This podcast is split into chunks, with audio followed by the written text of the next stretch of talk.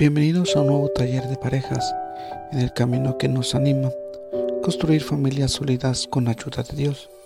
No olvidemos que el primer ministerio que todos tenemos y estamos llamados a desarrollar es la familia.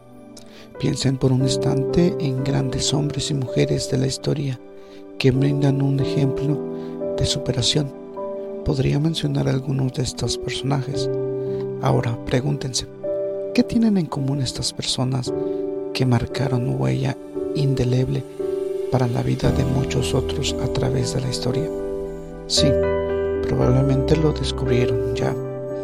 Apenas de las enormes limitaciones que enfrentan, se sobrepusieron y llegaron a nuevos niveles. No se conformaron con ser parte del promedio.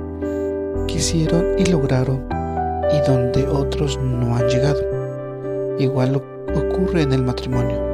Podemos quedarnos circuitos a lo que hacen los demás, es decir, a formar parte del promedio o avanzar hacia nuevas alturas. Dios desea ayudarnos en el proceso, pero la decisión es nuestra.